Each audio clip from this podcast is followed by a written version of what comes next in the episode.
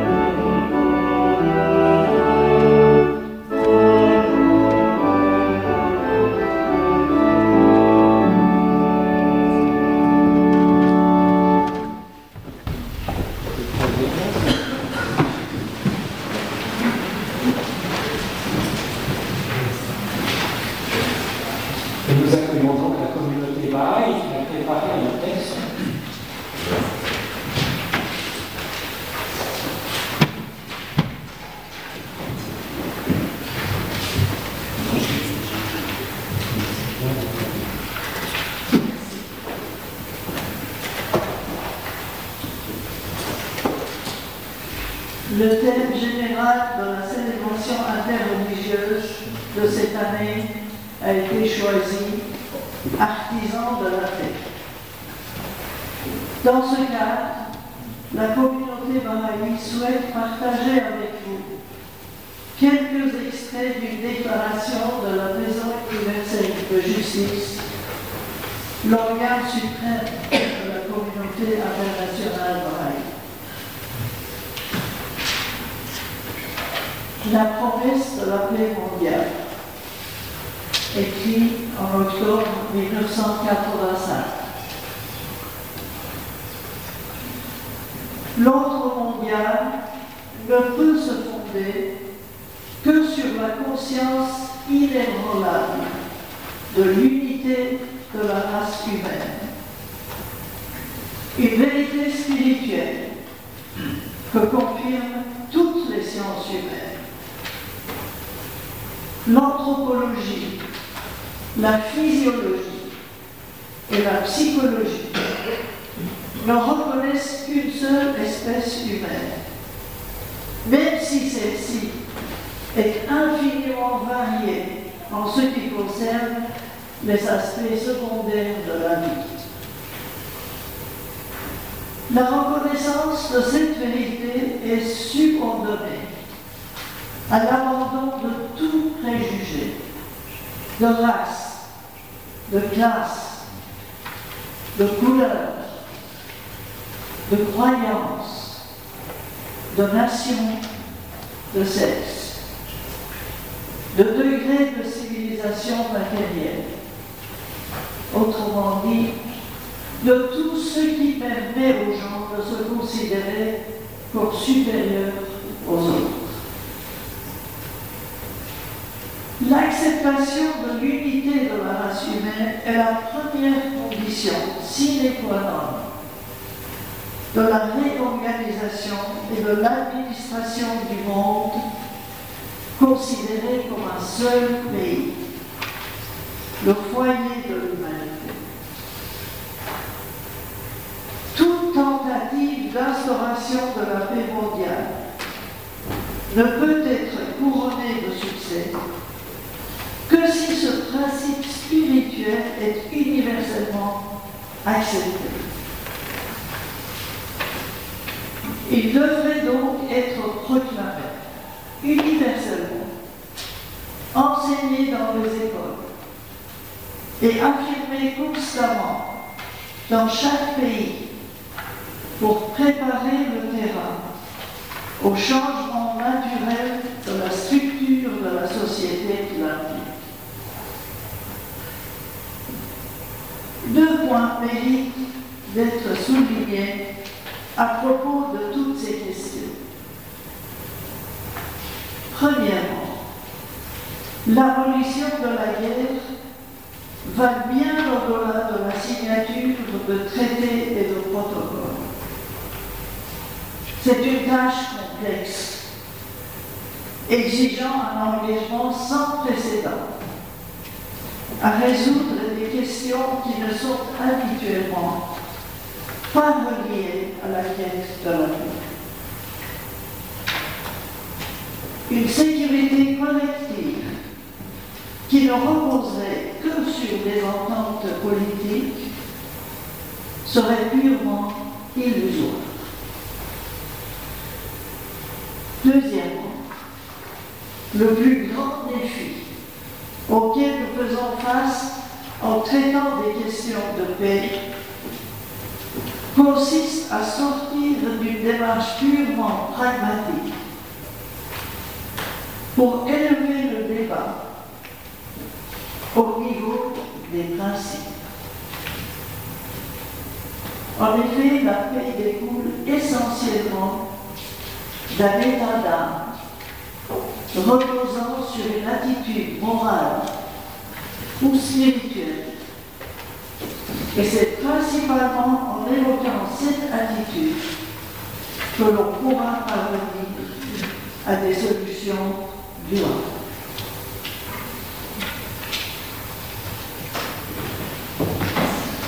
Merci beaucoup.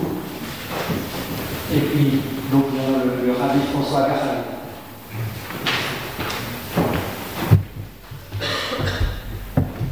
Shirama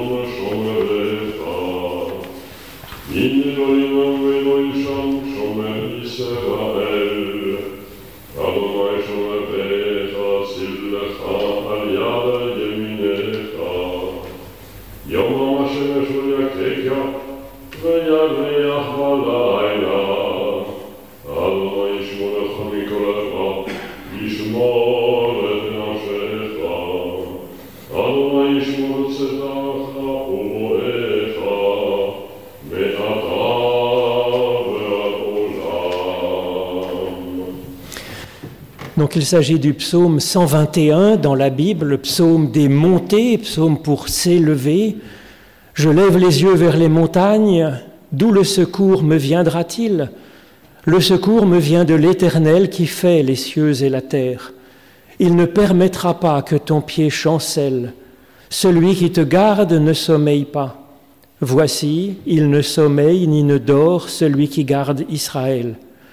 L'Éternel est celui qui te garde. L'Éternel est ton ombre à ta main droite. Pendant le jour, le soleil ne te frappera pas, ni la lune pendant la nuit. L'Éternel te garde de tout mal, il garde ton âme. L'Éternel garde ton départ et ton arrivée, dès maintenant et pour toujours. La paix en. Et ce terme désigne plus qu'un état de non-belligérance. Il caractérise un état de plénitude car il est composé des mêmes lettres que le qualificatif chalem, complet, d'où vient le substantif shlemut, complétude. La paix est une situation au sein de laquelle chacune et chacun trouve sa place pour tendre vers sa plénitude et son apaisement. La paix est plus que l'arrêt des combats, elle est au sein d'un état, une situation dans laquelle les tensions ont disparu. Et lorsqu'il s'agit de deux États, il est marqué par l'absence du désir de conquête et d'annexion, et par la volonté de coopération. Le chemin peut donc sembler long jusqu'à l'établissement de la paix, du shalom. C'est pourquoi dans nos prières, nous récitons cette phrase Au Shalom Shalom Aleinu, Israël, Ve'al Shvetevel. Celui qui fait la paix dans ses hauteurs fera la paix sur nous, sur tout Israël et sur tous les habitants de la terre. Dieu est paix car Dieu est plénitude. Il est totalement ce qu'il est, alors que nous, ces créatures, qui avons reçu un reflet de lui, un reflet combien précieux, sommes des êtres incomplets, mais avons la capacité d'être en recherche de complétude. Yahasé Shalom Aleinu. Lui fera la paix sur nous, car chacune et chacun de nous bénéficiant de sa présence, lorsque nous l'évoquons et levons les yeux vers lui, pouvons chercher à faire la paix en nous, à tendre vers notre propre complétude, car tout commence chez chacun et chacune de nous. Nous sommes les premiers concernés, les premiers appelés à trouver en nous les ressources nécessaires pour approcher notre plénitude. Le alcool d'Israël, et surtout d'Israël, c'est alors que l'apaisement peut se diffuser vers les autres, au sein de notre communauté et vers la société. A ces shalom aleinu, alcool d'Israël, alcool de et surtout les habitants de la terre. C'est le stade de l'universel qui ne peut précéder les deux premiers. L'universel ne peut être apaisé que si l'individuel et le collectif le sont. Cette vision place l'individu au centre. Elle affirme que l'universel dépend du collectif et que le collectif dépend de l'individuel. Que chacune et chacun de nous puisse lever les yeux vers les hauteurs pour discerner ce qui nous est demandé afin que lorsque nous entrons dans une nouvelle journée, nous ajoutions à nous-mêmes un peu de plénitude ainsi qu'à ceux qui nous entourent, et enfin au monde. Alors, quotidiennement, l'Éternel gardera notre arrivée et notre départ, mais à table l'âme dès maintenant et à jamais, c'est-à-dire au-delà de notre quotidien. Et la paix venue en nous pourra irradier au-delà de nous, au-delà d'ici et de maintenant. Et le Saint béni soit-il, nous gardera dans sa mémoire, au-delà de notre de régner ensemble, que telle soit sa volonté?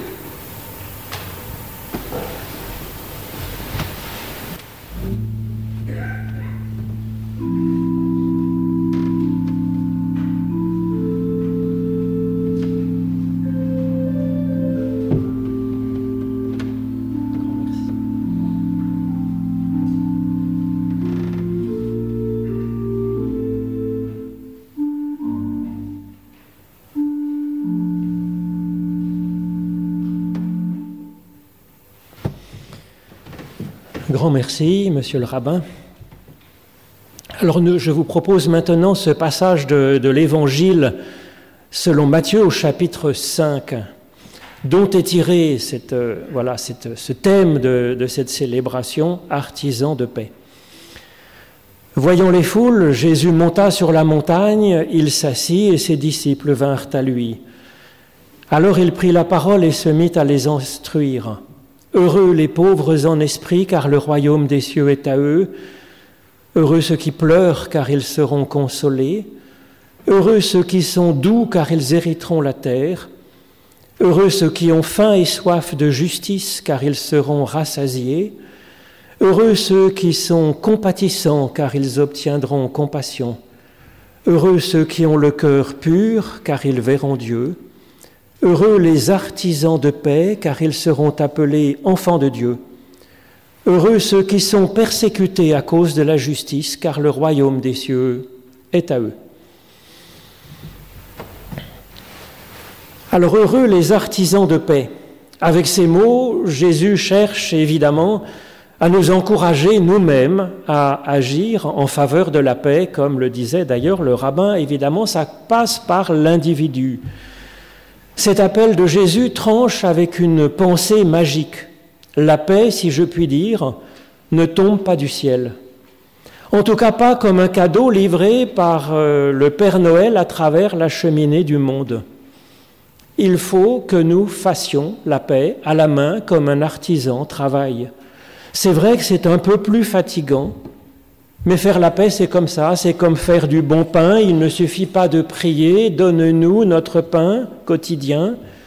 Il faut prendre de la farine, de l'eau, du sel, de la levure, et puis pétrir, ce qui demande un engagement physique certain. Et puis laisser reposer, et puis pétrir encore, et puis faire le feu, et puis faire cuire lentement le pain pour que la croûte soit bonne. Jésus remarque quand même que Dieu n'est pas absent de cette histoire. Il dit que les artisans de paix seront appelés enfants de Dieu. Et donc la première question est de laisser Dieu nous engendrer comme artisans de paix. Alors c'est vraiment un don de Dieu que nous soyons capables d'être artisans de paix, c'est pas une évidence. Mais ensuite, c'est à nous d'exercer ce métier, car dans la compétence de tout bon artisan, il y a certes 10% de talent, de dons, mais il y a aussi 90% de travail, d'exercice, de perfectionnement. Et donc il n'y a pas de solution magique. Cette traduction artisan de paix pour rendre le grec eireno poios est bonne. Elle laisse supposer un travail euh, à la main, pièce par pièce, petit à petit, avec art et passion. C'est comme ça que nous sommes appelés à exercer ce métier. Les deux autres mots de cette phrase de Jésus sont dans le grec des évangiles, mais font directement référence à des notions hébraïques. Alors je parle sous le contrôle du rabbin qui a déjà bien débroussaillé le terrain en parlant de la paix, shalom. Shalom en hébreu, c'est pas simplement une absence de trouble, comme pourrait l'être le vide ou faire une bonne grosse sieste tranquille dans sa chambre sous la couette. La paix, c'est une construction aboutie. C'est une harmonie dans les différentes dimensions de notre être d'abord, et puis dans nos relations. C'est pourquoi faire la paix demande un travail d'art et de construction. C'est pourquoi ce n'est pas simplement l'artisan de paix au singulier qui est heureux, mais les artisans de paix au pluriel, car même en ce qui concerne notre paix intérieure, nous ne pouvons la construire tout seuls. Ensuite, il y a le verbe, le mot heureux qui scande ces béatitudes. Hébreu, écher en hébreu, ça veut dire être heureux, oui. Mais bizarrement, cette racine veut dire aussi le pas, le pas que nous faisons en avant pour avancer, comme dans le psaume 17. La promesse n'est donc pas seulement d'être, d'avoir un bonheur béat, mais celle d'avancer d'un pas de plus sur cette terre en direction de la paix. Et ça suggère que la paix, elle est toujours devant nous, en fait. Toujours à construire dans un mouvement pas à pas. Enfin, il y a ce mot, ce mot Asher veut dire encore autre chose. C'est un des mots les plus courants en hébreu qui est pas moins de 4800 fois dans la Bible hébraïque. C'est le simple pronom relatif. Asher. Et donc notre promesse de bonheur, elle s'inscrit dans le fait d'être dans une relation avec bien des choses et des êtres qui nous entourent. Alors comment faire la paix alors? L'Évangile nous enseigne par la parole, par l'enseignement, mais tout autant par le récit. D'ailleurs, c'est une caractéristique de la Bible d'enseigner principalement par le récit. Alors nous entendons ici un enseignement et nous voyons une action se dérouler. Jésus voit les foules, monte sur la montagne, il s'assied, et puis les personnes vont vers lui et enfin, et enfin seulement, il prend la parole. Nous voyons donc ici vivre un humain un artisan de paix, et ça nous enseigne. Voyant les foules, ce sont les premiers mots de cette histoire. Première étape pour faire la paix, regardez l'autre, ou plutôt les autres, et même les foules, nous dit le texte, dans la diversité des personnes et des groupes constitués. Regarder, c'est le début du respect. C'est reconnaître que l'autre existe et qu'il n'est pas moi et qu'il est spécifique et qu'il est à découvrir. Ensuite, il monte sur les montagnes. Après cette observation de l'autre, des autres, des foules, prendre de la hauteur. Mais déjà rien que le fait de reconnaître les autres, l'autre, dans son étrangeté, cela nous élève. Mais ensuite, on peut aussi monter sur la montagne par la réflexion, par l'intelligence, par l'étude et par la prière. Rendre grâce à Dieu pour l'existence de l'autre, demander à Dieu de faire quelque chose de mon opinion, de ma pensée, de mes sentiments envers l'autre. Alors, alors Jésus s'assied. Prendre alors un temps de maturation, c'est ce que les Grecs, les philosophes grecs, appellent l'époquet, le temps de suspension. Effectivement, c'est le temps de l'étude et de la réflexion, c'est le temps du tournage de langue sept fois dans notre bouche avant de parler, avant d'envoyer sous le coup de l'émotion un SMS, un mail si vite parti, une parole ou un coup dans le visage de l'autre, visage si fragile, si exposé, comme le dit le philosophe Lévinas. Alors, alors seulement, ils vinrent à lui ceux qui l'écoutent. La démarche de Jésus est communicative en fait. Se voyant reconnus, les personnes de la foule voient Jésus s'élever et ces personnes s'élèvent à leur tour, à leur façon, et donc le rejoignent en hauteur. En même temps, on ne peut pas forcer l'autre et il faut être deux pour faire la paix. Mais même si l'autre ne, ne veut pas s'élever, eh bien nous, nous aurons fait en tout cas le pas. Alors et alors seulement, Jésus prend la parole. Et c'est ainsi que Dieu nous donne le bonheur d'être artisans, d'être artisanes de paix en ce monde, en ce monde qui a tellement hâte de nous voir à l'œuvre. Dieu nous aide, nous bénit et nous accompagne. Amen. Et puis nous vous proposons de chanter ce chant hébraïque, Evenu Shalom Alerem, que vous avez dans, le petit livret qu'a préparé la commune.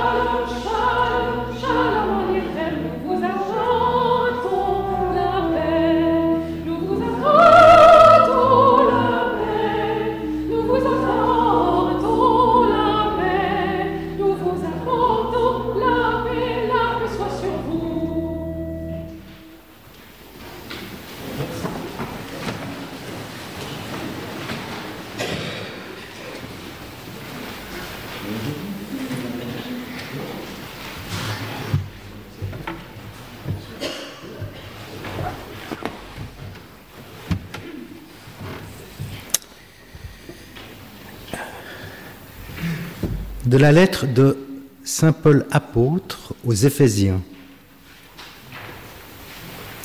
C'est lui, en effet, le Christ, qui est notre paix. De ce qui était divisé, il a fait une unité. Dans sa chair, il a détruit le mur de séparation, la haine. Il a aboli la loi et ses commandements avec leur observance. Il a voulu ainsi, à partir du juif et du païen, créer en lui un seul homme nouveau, en établissant la paix, et les réconcilier avec Dieu, tous les deux en un seul corps, au moyen de la croix. Là, il a tué la haine. Il est venu annoncer la paix à vous qui étiez loin et la paix à ceux qui étaient proches.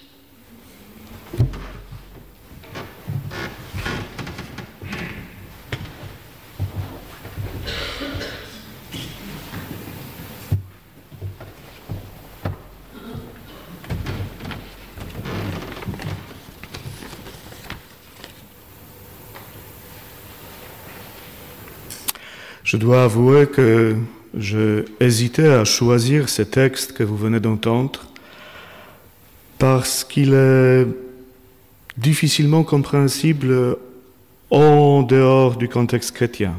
Et puisque c'est la célébration interreligieuse, euh, peut-être ce n'est pas la meilleure euh, moyen, mais finalement je me suis dit, euh, j'aimerais partager avec vous ce que nous avons de plus précieux. Chacun, chacune peut puiser euh, ce qu'il trouve euh, dans ce texte. Alors, Paul parle d'une division entre les deux. C'est le traducteur qui ajoute que ces deux sont les juifs et les païens. Euh, bien sûr, non sans raison. Mais nous pouvons regarder euh, ce texte, cette expression, euh, d'une manière plus large. Euh, Paul dit, il est notre paix. Il n'est pas dit, il nous aide à introduire la paix, il nous réconcilie. Non, il dit tout simplement, il est, lui, le Christ, il est notre paix.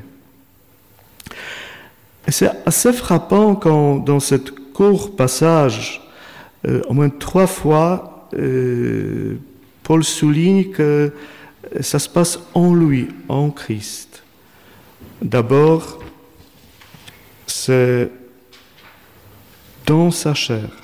Dans sa chair, il a détruit le mur de séparation.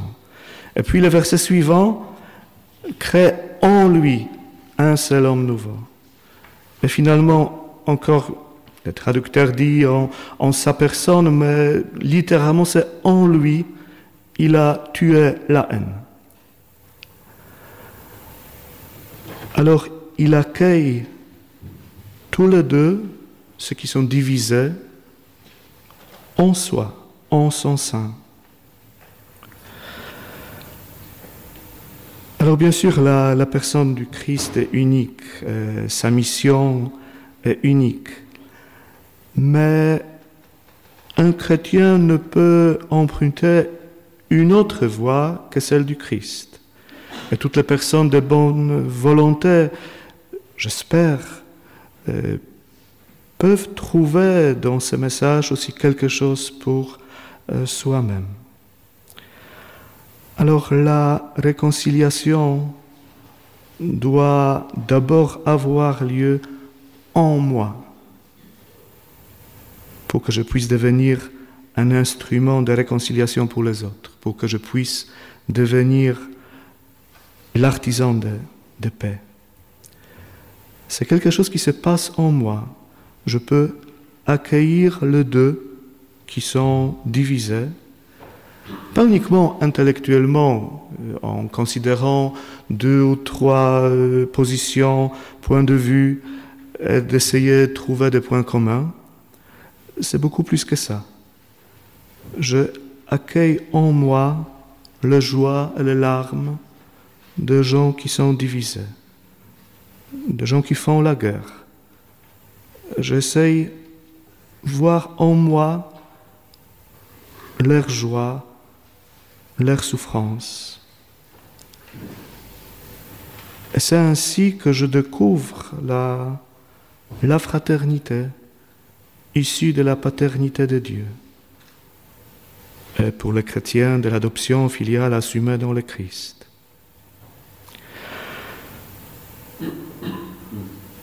Pour le moment, la guerre se déroule relativement loin de nous, peut-être quand même de plus en plus proche. Alors, si je veux la paix, je devais commencer ici, à la construire. vous savez, c'était assez frappant dans, notre pays où habitent euh, plusieurs communautés nationales religieuses. Quand la guerre se passe ailleurs, cette guerre entre aussi dans notre vie d'une manière. Les manifestations et contre-manifestations se passent aussi ici, à côté de chez nous. Et pour cela, c'est tellement urgent, tellement important qu'ici, nous construisons la paix. D'abord en moi-même, en moi-même où il y a aussi des tensions, en moi-même en accueillant les autres autour de moi, dans ma famille, dans notre ville, dans notre commune, dans notre pays. C'est ici que la paix se construise.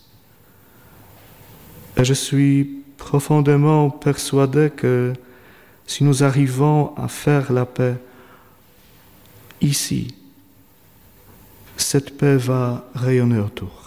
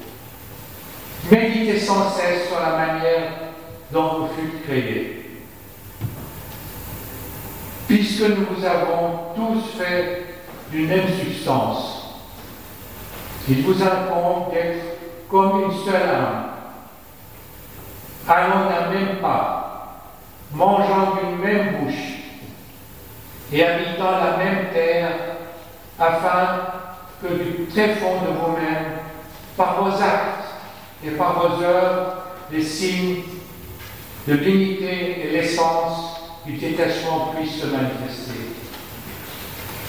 Tel est le conseil que je vous donne aux assemblées de lumière. Suivez-le attentivement afin de récolter les fruits de sainteté sur l'arbre de gloire merveilleuse. J'exhorte chacun de vous de concentrer toutes ses pensées, toutes les pensées de son corps sur l'amour et l'unité. Quand germe une pensée de guerre, proposez-lui avec une plus forte pensée de paix. Une pensée de haine peut être neutralisée par une plus forte pensée d'amour.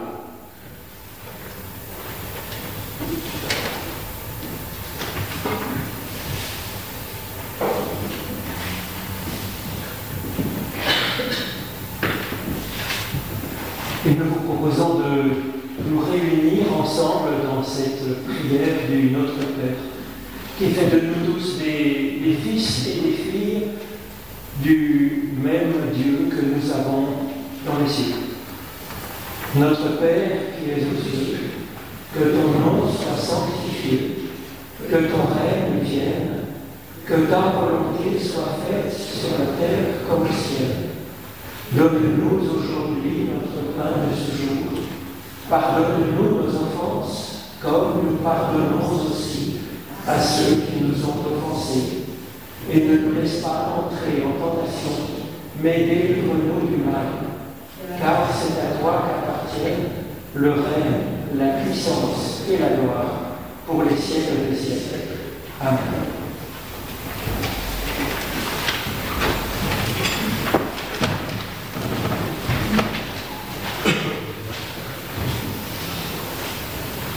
nous avons fait le d'être des artisans de paix. Ce choix, profond et sincère, nous l'accueillons comme un cadeau, tout à la joie du partage, comme celle de nous voir ensemble, ici réunis pour le célébrer, toutes générations confondues, de toute confession et de tout milieu. Un cadeau, en effet, comme l'écrivait notre pasteur dans le petit quotidien de décembre, c'est ce qui nous arrive, porté par un geste d'amour, de gratitude, d'espérance. C'est tellement vrai et si bien exprimé. Œuvrer à être des artisans de paix, c'est un peu comme gravir une montagne. Cela demande de l'effort, certes, mais cela procure également un sentiment d'épanouissement personnel à travers les liens de solidarité qui se créent entre les compagnons de cordée. La montagne, parlons-en, cette saison, et c'est également de circonstances. Depuis 1938, date de sa création, l'école suisse de ski de Genève emmène les jeunes voix sur les. Voilà quelques années que les écoles organisent moins de classes de neige, que les propositions de loisirs se multiplient et les écrans prennent de plus en plus de place. Et le nombre de journées de skieurs en Suisse est en chute libre. Dans ce contexte, nous avons décidé d'être des artisans aux côtés de l'ESS, car il nous tient à cœur de remettre les habitants du bassin genevois sur les pistes, en leur proposant une infrastructure complète au départ de Genève.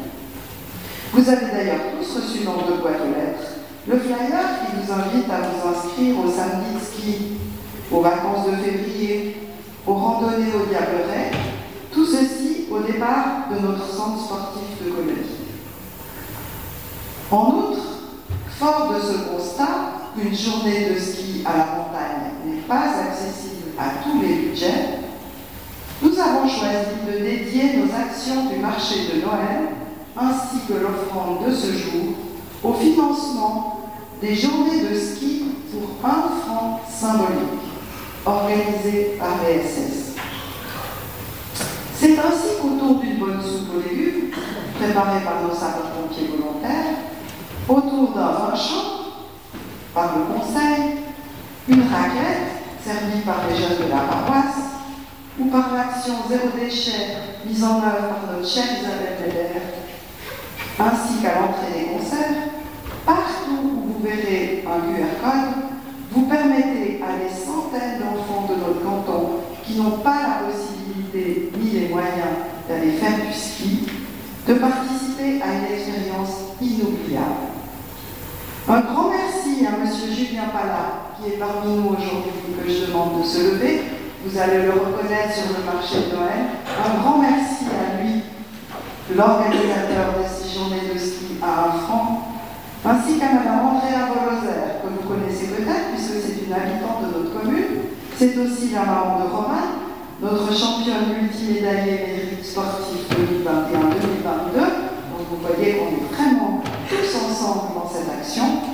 Merci aussi à l'équipe des monitrices et des moniteurs pour votre dynamisme, votre dévouement à cette belle cause qui est créatrice à la fois de lien social et solidaire.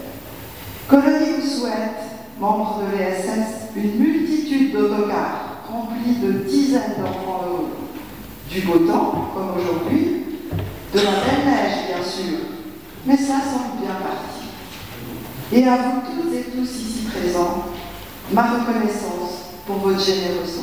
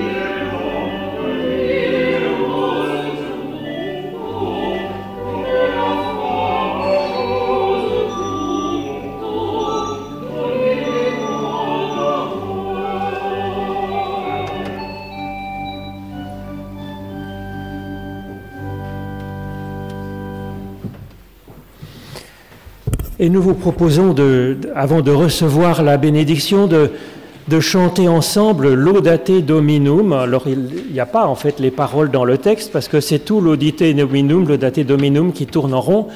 Donc c'est facile de l'apprendre par cœur, ça veut dire louer le Seigneur, louer l'Éternel comme vous voulez. Donc euh, nous vous proposons de, de chanter cela grâce euh, à l'aide de Diego.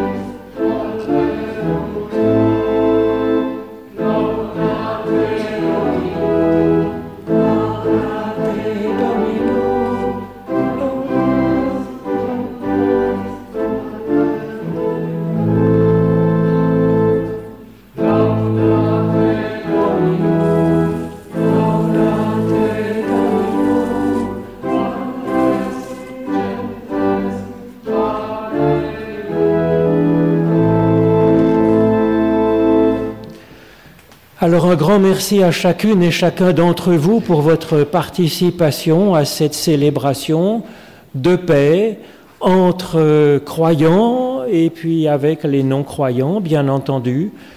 Cérémonie donc pleine de, foi et d'ouverture, de souffle et de souci de l'autre.